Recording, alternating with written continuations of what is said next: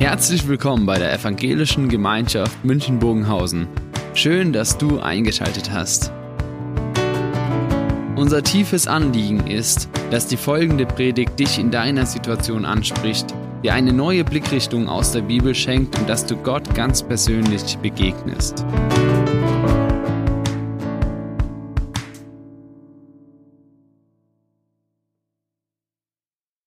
Es wird schon gesagt, dieses Thema heute Glaube in schwierigen Zeiten. Wir haben ja diese Predigtreihe Glauben 2.0. 2.0 in dem Computerzeitalter steht für beteiligt sein, für mit einbezogen, mitgestalten. Und heute, wenn es um dieses Thema geht, der Sorgen, der Probleme, dann ist hier nicht die Frage, was tut Gott allein, sondern wie bezieht er uns ein, dass der Glaube an ihn darin konkret wird und wir für uns Perspektiven bekommen, was wir zu tun haben. Ein Zitat von Werner Braun, ich muss nochmal nachschauen, Musikwissenschaftler. Er hat gesagt, das Leben ist eine Reise von einem Problem zum anderen. Und mancher nickt vielleicht innerlich und sagt, jo, genau, so ist es. Ja, kaum irgendwas erledigt, steht das nächste schon wieder an. Anders Thomas Herry, er hat ein sehr gutes Buch geschrieben mit dem Titel Die Kunst des reifen Handelns. Und da stellt er fest, angesichts der Probleme, wir sind sehr gut darin, Probleme zu verursachen. Das Lösen, das sind wir nicht ganz so gut. Und die Frage heute ist jetzt nicht, was müssen wir alles tun, damit wir Probleme lösen können. Das wäre irgendein Workshop, den kann man überall machen. Sondern die Frage, die sich heute stellt, das ist die Frage, wie wird der Glaube an Jesus an meinem Umgang mit Problemen sichtbar? Welche Bedeutung hat er? Anders gesagt, wie wird das konkret, dass ich zu Jesus gehöre, wenn Menschen in mein Leben hineinblicken und sehen, wie ich mit Problemen umgehe? Darüber werden wir heute nachdenken. Und wenn ich diese Frage stelle, dann reden wir ja über etwas, was wahrscheinlich jeden irgendwo angeht. Ich habe vorhin gedacht, bei dem Clip am Anfang, wenn jemand sagt, ich habe kein Problem, muss man sagen, schön, das wird sich ändern. Jeder hat so seine Probleme. Sie begleiten irgendwo den Menschen. Und ich weiß nicht, was die Problemfelder sind, die ihr heute mitgebracht habt. Denn eins ist ja auch klar, Probleme können in allen Bereichen des Lebens auftauchen. Die hat man mit Menschen, manche hat sie mit sich selber, mit Verhältnissen, mit Situationen, mit Erlebnissen, mit Aufgaben, mit allem, was da ist. Ich weiß nicht, was deine Probleme sind. Wir wollen das heute sehr konkret auf unser Leben zuspitzen. Und jetzt benenn doch mal so diese drei Probleme in deinem Leben, vielleicht sind es auch nur zwei, wo du sagst, das ist, was mich am meisten jetzt herausfordert. Und wenn du sagst, ich weiß nicht, was die Probleme sind, ja, was in deinem Leben wäre gut, wenn sich's ändern würde, was die Qualität deines Lebens richtig steigern würde? Was sind denn so die zwei, drei Probleme, die du jetzt mitgebracht hast?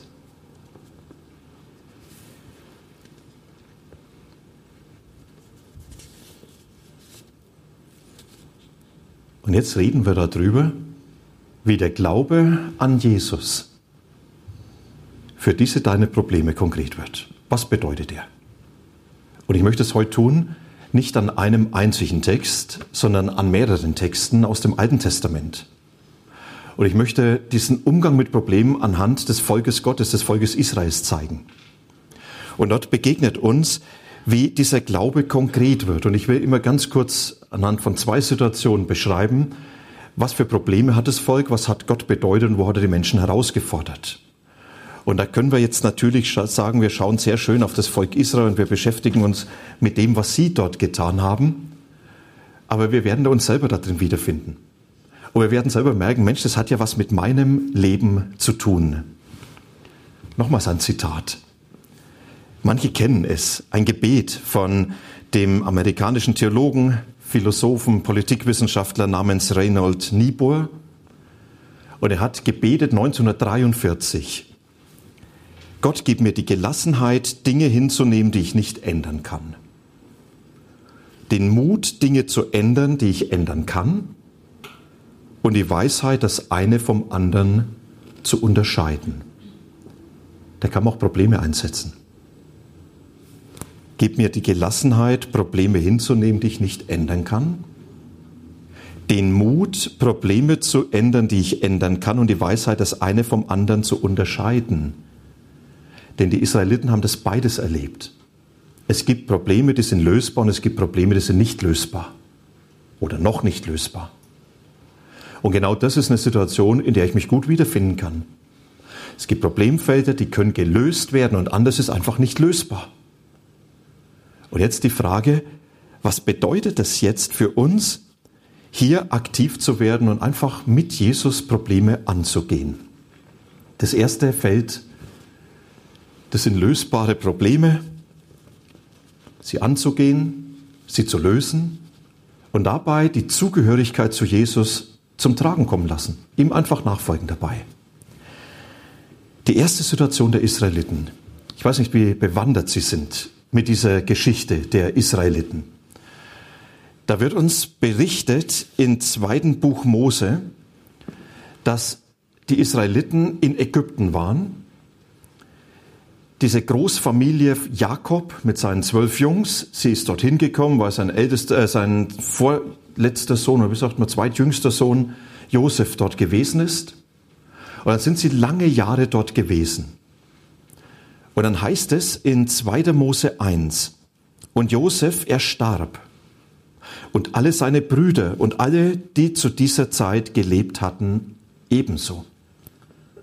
Die Israel aber, sie vermehrten sich und es wimmelte vor ihnen und sie mehrten sich und wurden überaus stark, sodass von ihnen das ganze Land voll ward. Da kam ein neuer König von Ägypten, der wusste nichts von Josef. Und er sprach zu seinem Volk, Sieh, das Volk der Israeliten ist mehr und stärker als wir. Der hat ein Problem gehabt. Wohlan, wir wollen sie mit List niederhalten, dass sie nicht noch mehr werden, denn wenn ein Krieg ausbräche, könnten sie sich auch zu unseren Feinden schlagen und gegen uns kämpfen und aus dem Land hinaufziehen. Und man setzte Fronvögte über sie, die sie mit schweren Diensten bedrücken sollten, und sie bauten dem Pharao die Städte Bithom und Ramses als Vorratsstädte. Aber je mehr sie das Volk bedrückten, desto stärker mehrte es sich und bereitete sich aus, und es kam ein Grauen über sie vor den Israeliten. Da zwangen die Ägypter die Israeliten mit Gewalt zur Arbeit und machten ihnen ihr Leben sauer mit schwerer Arbeit in Ton und Ziegeln und mit mancherlei Frondienst auf dem Feld, mit all ihrer Arbeit, die sie ihnen mit Gewalt auflegten. Und der König von Ägypten sprach zu den hebräischen Hebammen, von denen die eine Schifra hieß und die andere Pur, wenn ihr den hebräischen Frauen bei der Geburt helft, dann seht auf das Geschlecht des Kindes. Wenn es ein Sohn ist, so tötet ihn. Ist seine Tochter, dann lasst sie leben. Aber die Hebammen fürchteten Gott und taten nicht, wie der König der Ägypter ihnen gesagt hatte, und sie ließen die Kinder leben. Da rief der König von Ägypten die Hebammen und sprach zu ihnen, warum tut ihr das, dass ihr die Kinder leben lasst? Die Hebammen antworteten dem Pharao, die hebräischen Frauen sind nicht wie die ägyptischen, sie sind kräftige Frauen eine der Hebammen, ehe die Hebammen zu ihnen kommen, haben sie geboren. Darum tat Gott den Hebammen Gutes und das Volk mehrte sich und wurde sehr stark. Der Pharao gebat aber seinem ganzen Volk und sprach, alle Söhne der Israeliten, die geboren werden, werft in den Nil. Ihre Töchter lasst leben. Was hier beschrieben wird, ist Problem. Und das, was hier beschrieben wird, ist eine Ausgangssituation, die man wahrscheinlich sehr massiv als Problem erleben kann. Und wenn man die Frage stellt, in welchem Problem haben sich denn die Israeliten wiedergefunden, dann nehme ich hier nur mal einige Stichworte. Und vielleicht sind es Stichworte, wo ihr merkt, das hat ja auch was mit meinem Leben zu tun, auch wenn vielleicht die Rahmenbedingungen nicht ganz so hardcore sind. Das Problem, was sie hatten, das waren Menschen, die gegen sie waren. Diese Menschen hatten sich zum Ziel gesetzt, wir machen denen das Leben kaputt. Und da wird beschrieben, dass sie ganz bewusst beschlossen haben, wir wollen sie hinterlistig niederhalten und wir haben kein Mittel, was uns zu schade ist, um gegen sie zu sein. Notfalls töten wir Kinder. Können wir vorstellen, was da für eine Haltung zum Ausdruck kommt? Wenn du einen Menschen hast, der beschlossen hat, gegen dich zu sein, dann hast du ein Problem. Und wenn du denkst, dass du einen Menschen hast, der so ist und er ist nicht so, dann hast du auch ein Problem. Aber das, was hier beschrieben wird, da machen Menschen dem anderen das Leben zur Hölle. Und das nächste Stichwort gar nicht weniger. Das sind Lebensumstände, die belasten, die kaputt machen, die Israeliten, sie erleben, ich werde gebraucht, ich werde eigentlich missbraucht. Als Sklave habe ich überhaupt keine Chance, meine Lebensumstände zu verbessern. Egal was ich tue, ich werde niemals die Lebensumstände so verändern, dass sie für mich positiv und entlastend sind. Eigentlich bin ich im Hamsterrad meines Lebens angekommen und ich habe keinerlei Möglichkeit, da nochmals was zu ändern. Das ist frustrierend. Die Lebensumstände, die gegen mich sind. Und dann sind Vorgaben da, Vorgaben, die man eigentlich ablehnt, aber in die man funktionieren muss. Diese beiden Hebammen, wird ja nur ganz kurz diese Geschichte beschrieben. Die Vorgabe heißt, tötet die Jungs aus eurem eigenen Volk. Und wisst ihr, sie konnten nicht sagen, das entspricht nicht meiner ethischen Überzeugung. Sie waren dem Pharao gegenüber machtlos und sein Wort war Gesetz, sein Wort war Ethik, sein Wort war der Maßstab. Und nur mit List konnten sie sich durchmogeln. Nur irgendwo haben sie versucht, einen Ausweg zu finden, wo sie dann aber gemerkt haben, Ausweg ist es ja auch nicht, weil wenn wir nicht die Drecksarbeit erledigen, machen sie anderen. Und wer das so erlebt, ich bin hier in Aufgaben, ich bin hier in Vorgaben eingebunden, die eigentlich meinen tiefsten Überzeugungen widersprechen und ich bin nicht in der Lage herauszukommen und anders zu handeln, der hat ein Problem. Und dann hat man hier noch Aufgaben, die überfordern. Es wird extra mehrmals erwähnt in diesem Text. Wir machen ihnen das Leben zur Hölle, indem wir schwere Arbeit auferlegen, schwerste Arbeit. Und später wird berichtet, dass man die Rahmenbedingungen immer negativer gestaltet hat dass man ihnen nicht mehr das Notwendige gegeben hat, damit sie arbeiten konnten. Sie mussten selber schaffen. Mit dem einen Ziel, wir werden sie schon niederkriegen. Und diese Arbeit war nicht mehr zu bewältigen. Diese Aufgaben waren einfach nur noch überfordernd, haben kaputt gemacht. Und wir begegnen viele Menschen, die sagen, genau so ist mein Alltag. Die Fülle der Aufgaben, ich schaff's nicht mehr. Ich kann nicht einfach raus. Und das, was erwartet wird, ich kann mich nicht einfach lösen. Ich werde eigentlich nur noch gelebt. Und ich habe keinen Hinterausgang. Und dann ist die Motivation noch da. Sie waren versklavt. Also ich kann mir nicht vorstellen, dass die morgens aufgestanden sind und sagen, boah, super, heute kann ich wieder Ziegel brennen. Und eine Menge an Arbeit. Oder so richtig üble Aufseher. Mensch, wird das ein schöner Tag. Wisst ihr, das sind Menschen, die gehen in die Arbeit, die gehen in den Tag hinein und wissen, der Tag kann nur schief gehen. Das ist keine Motivation mehr. Es lohnt sich nicht mehr. Es macht keinen Sinn. Ich habe nichts mehr davon. Also wenn du dort angekommen bist, du sagst, eigentlich lohnt sich nicht mehr, die Dinge anzupacken, dann hast du ein Problem. Und ich schreibe hier ganz bewusst auch noch Gott hin. Weil später, ich lese den Text dann später, da heißt es, man ruft zu den Gott, den man nicht erreicht. Und jetzt hört man eine Zahl ganz bewusst. Zwischen Josef und der Befreiung durch Mose lagen 400 Jahre. Das heißt, seit 1619 ist man in diesem Dilemma. Kannst du dann noch glauben, dass Gott hilft? Ich halte ja nicht mal 40 Jahre aus. Ich halte nicht mal vier Jahre aus auf einmal zu merken, Gott liegt nur noch in der Vergangenheit unerreichbar und er ist wie abwesend. Er hat mit meiner Situation nichts zu tun. Da kann ich im Gottesdienst erzählen, was ich will, da, da passiert nichts. Da können Menschen beten, was sie wollen, da passiert nichts. Da ist irgendwo nur noch die gute Erinnerung und man hat den Eindruck, das ist doch alles nur noch Geschichte, aber mit der Realität meines Lebens hat dieser Gott nichts mehr zu tun. Wenn du dort angekommen bist, dann ist da ein Problem glaube, man könnte jetzt noch manches neu nennen. Ich weiß nicht, ob du sagst, ja, ich kann mich mit meinem Problem da verorten. Die Frage, die ich am Anfang gestellt habe, ist die Frage, wie wird der Glaube an Jesus hier konkret? Und das eine heißt, alle diese Probleme, ist alles lösbar. Vielleicht sagt er, stopp, das ist nicht lösbar.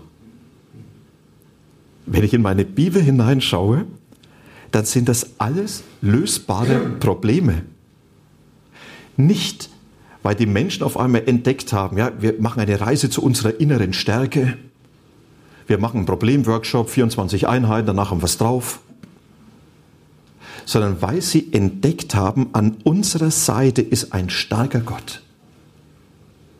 An unserer Seite ist ein Gott, der nicht eingebunden ist in meine Probleme.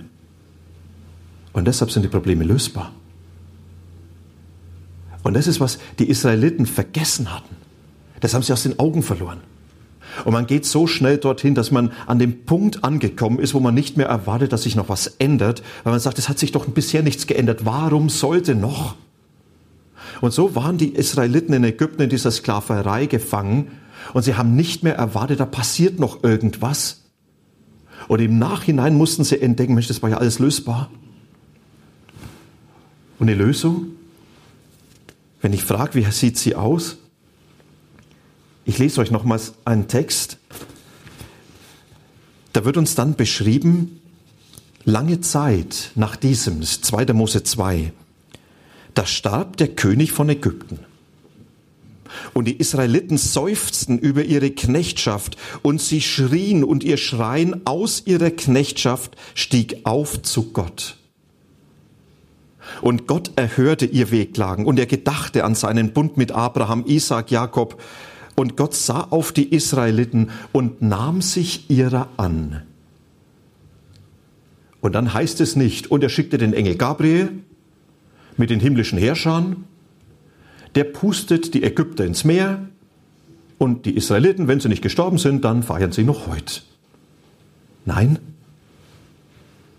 dann wird ein Kind geboren Mose überlebt wie durch ein Wunder seine Geburt und die ersten Lebensjahre. Mancher kennt vielleicht dann, wie er am Hof der Ägypter von der Prinzessin als Stiefsohn erzogen wird. Dann der Mord an einem ägyptischen Aufseher durch Mose, weil im Herzen Hebräer geblieben ist. Und dann flieht er zu den Midianitern, wird dort Asylant, heiratet und dackelt 40 Jahre hinter Schafen her. Großartige Karriere. Und dann wird uns kurz darauf beschrieben, Mose aber hütete die Schafe Jitros, seines Schwiegervaters, der Priester in Midian war. Und er trieb die Schafe über die Wüste hinaus und er kam an den Berg Gottes, den Horeb. Und der Engel des Herrn erschien ihm in einem feurigen Flamme aus dem Dornbusch, und Mose sah, dass der Busch brannte und doch nicht verzehrt wurde. Und er sprach, jetzt geht Mose hin, ja, ich will das ansehen, und dann spricht Gott zu ihm.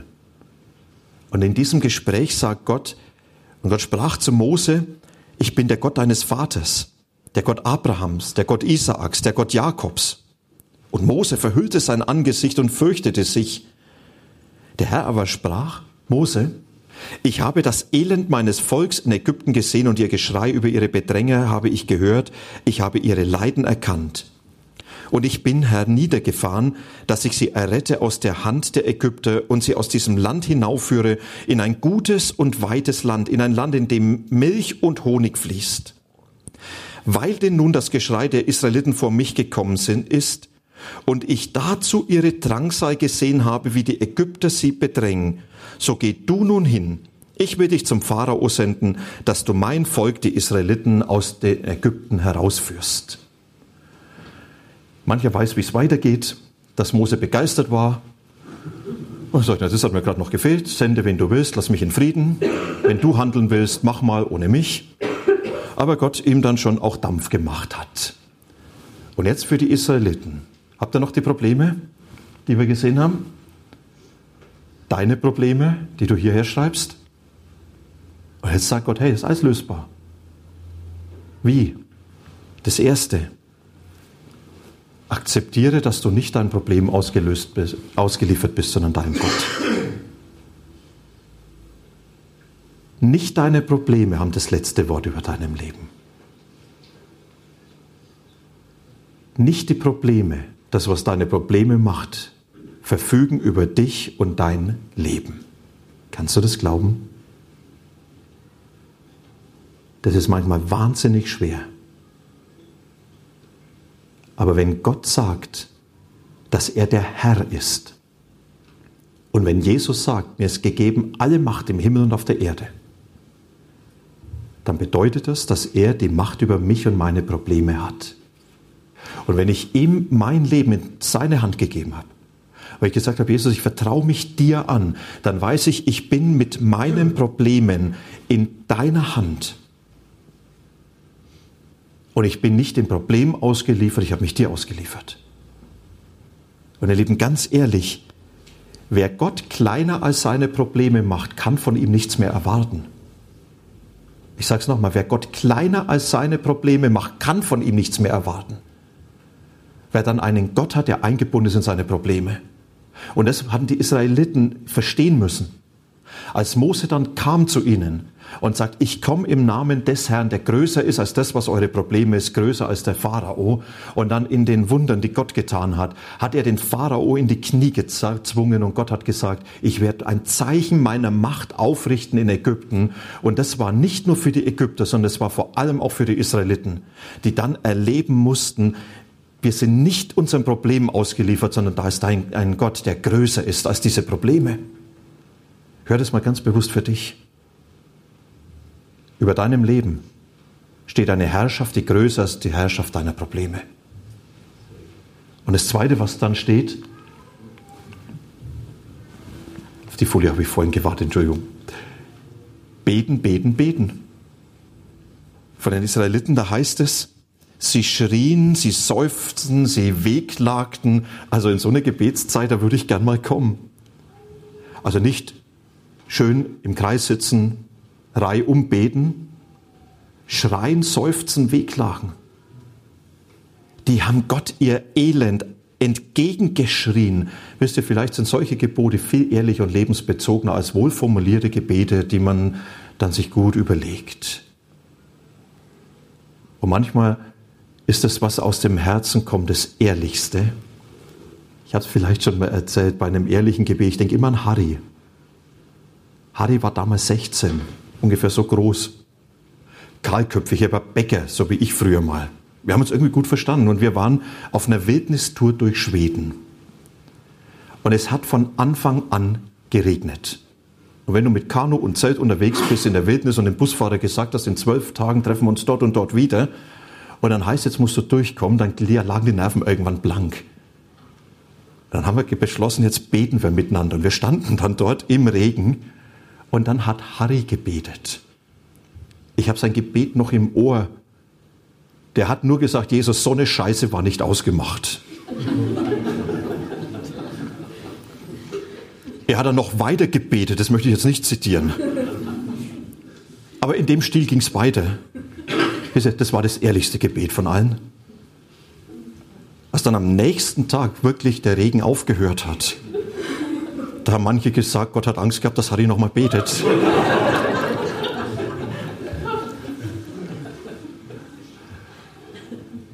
Beten heißt, ich breche aus aus dem Kreisen um mich selber und ich beziehe Jesus ein.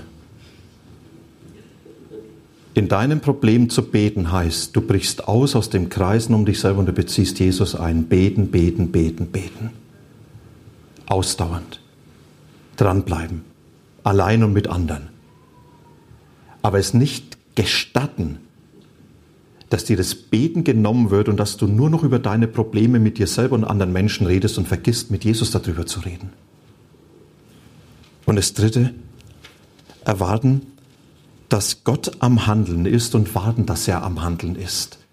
Und das finde ich eine der beeindruckendsten Situationen hier, die ich aber auch sehr, sehr herausfordernd finde. Wisst ihr, hättet ihr die Israeliten gefragt, ist Gott am Handeln, dann hätten sie gesagt, da passiert doch nichts. Wir schreien. Und was im Hintergrund passiert ist, da ist ein Kind geboren namens Mose und keiner hat mitbegonnen, dass Gott die Lösung anbahnt. Da wurde er am Hof der Königstochter platziert. Und die Israeliten haben vielleicht gedacht, ja, so ein Schwein, der hat es geschafft. Der hat endlich das Elend verlassen. Dort hat Mose gelernt, Staatsführung, ein Volk zu führen. Dort wurde er unterrichtet in dem Wissen der Ägypter. Und nach dem Mord an den Ägypter, an, an dem Aufseher, als Mose dann geflohen ist in die Wüste, da haben die Israeliten vielleicht gesagt, jetzt ist er auch weg. Und als Mose Jahr um Jahr hinter die Schafe herlief und die Erfahrung gemacht hat, wie kann ich in der Wüste überleben, wo er die Wüste kennengelernt hat wie seine Westentasche, da hat doch bei den Israeliten keiner dran gedacht, Mensch, der geht gerade in die super Ausbildung, in die Eliteschule Gottes. Da haben die Israeliten gesagt, da passiert nichts. Und was Gott gemacht hat, er hat im Hintergrund einen Mann vorbereitet, der in der Lage war, durch seine politische Ausbildung ein Volk zu führen und durch seine Wüstenerfahrung ein Volk durch die Wüste zu bringen. Und davon hat keiner bei den Israeliten was gesehen. Und als Mose dann die Bildfläche betreten hat und Gott gesagt hat, ihr lieben Israeliten, es geht los. Gott schenkt euch eine Lösung. Da lag ein ganz langes Handeln Gottes, vorbereitendes Handeln Gottes schon dahinter. Kann es sein, dass Gott in deinem Leben angesichts deiner Probleme, die du jetzt hast, vielleicht schon lange handelt, ohne dass du es merkst? Dass es aber nicht heißt, weil du nichts siehst, passiert nichts, sondern Gott ist noch am Vorbereiten. Und vielleicht muss man manchmal sagen, ja, Gott ist an der, an der Arbeit. Wir waren im Sommer in Italien und da war manchmal an den Schilderbrücken gestanden, Man at Work. Da wird man vorbereitet, jetzt kommen Bauarbeiter. Und ich habe gedacht, eigentlich müsste man dann auch mal hinschreiben, Gott at Work und manchmal über den Schilderbrücken unseres Lebens. Gott at work. Gott arbeitet. Und irgendwann kam der Startschuss. Und das war der Startschuss, wo sie herausgefordert waren. Und diese Herausforderung war jetzt, jetzt wird aktiv gehandelt, jetzt wird nicht mehr gewartet, jetzt wird nicht mehr geklagt, jetzt wird nicht mehr gelitten, sondern jetzt werden ganz konkret Schritte gegangen. Und das war das Größte dass sie jetzt anfangen, loszugehen. Und wisst ihr, es ist manchmal unheimlich schwierig, loszugehen. Man hat sich in sein Problem eingerichtet. In dieser Woche hat ein guter Freund einen schönen Post geschickt. Und da beschreibt er, ein Bauer sitzt auf der Veranda von seinem Haus. Und der Nachbar kommt und setzt sich zu ihm auf die Veranda. Und dann hört der Nachbar, im Haus ein Hund, der jault und klagt und jault und jault. Er sagt ja zu dem Freund, du, was ist mit deinem Hund? Dann sagt er, der liegt auf einem Nagel. Dann sagt er, ja und warum geht er nicht weg? Sagt der Bauer, es tut noch nicht weh genug. Wisst ihr, ich habe gedacht, wir liegen manchmal auf den Nägeln unserer Probleme und jauen. Und wir jauen zu Gott und Menschen, mach was, trag mich weg, streichel mich, bedauere mich. Und Gott sagt, dann steh doch auf. Vielleicht tut es noch nicht weh genug. Vielleicht tut es aber auch so weh, dass du heute sagst, ja, das ist jetzt der Anstoß, ich muss jetzt endlich was ändern. Und dieser Anstoß kam von Gott und dann mussten sie die Lösung wagen. Und ich weiß nicht, wir stellen uns das ja immer so schön vor, ja, dann sind sie halt losgezogen aus Ägypten. Wisst ihr, das war nicht nur ein Wagnis, das war ein Wahnsinn, was die getan haben. Stellt euch vor, da kommt ein Viehhirte Mose, der 40 Jahre Hebamme für Schafe war. Und er geht zum Weltherrscher, dem Pharao, dass er überhaupt dorthin gekommen ist. Ob er vielleicht noch ein bisschen nach Schaf und Ziege gerochen hat, weiß ich nicht. Aber dann steht er vor dem Weltherrscher und sagt, eine Bedingung. Mein Volk geht jetzt. Und wenn nicht, hast du ein Problem.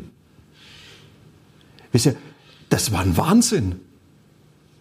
Und als die Israeliten dann durch diese Vorbereitung Gottes, durch dieses Wunder, dann aufbrechen mussten, war das genauso der Wahnsinn.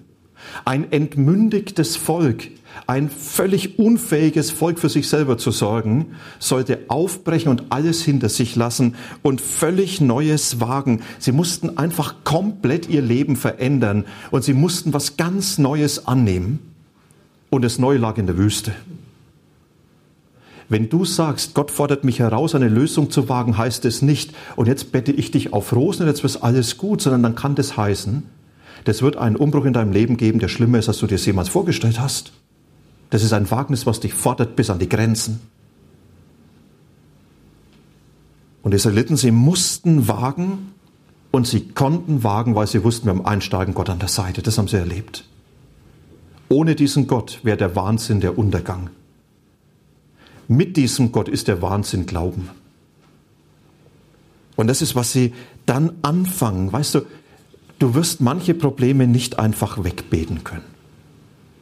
Tom, du hast es am Anfang so gesagt, ja, manches funktioniert vielleicht, denn das ist schön. Aber manche Probleme, sagt Gott, tut schon weh genug? Dann hör auf zu jaulen. Und jetzt geh mit mir. Jetzt fang an. Und dazu brauchst du Hilfe. Die Israeliten haben Mose gebraucht. Durch seine Kompetenz, durch seinen Rat. Er hat sie durchmanövriert. Er hat sie wie an der Hand genommen. Laufen mussten sie selber. Und Mose hat seinen Bruder Aaron gebraucht als Beistand, weil er nicht allein gehen wollte. Und Gott hat gesagt, wenn dieses geht, die Probleme anzugehen, hast du einen Begleiter, den ich dir gebe. Wer ist dein Begleiter? Wer ist dein Mose? Wer ist dein Aaron? Das sind Menschen, die Gott in dein Leben hineingibt, damit du aufstehen kannst. Die Probleme, die du vorher benannt hast, angehen kannst. Vielleicht ist heute der Tag, wo du mit diesen deinem Mose Kontakt aufnehmen solltest und sagen, lass uns über die Probleme reden. Ich will nicht mehr jauern. Ich will nicht mehr liegen bleiben.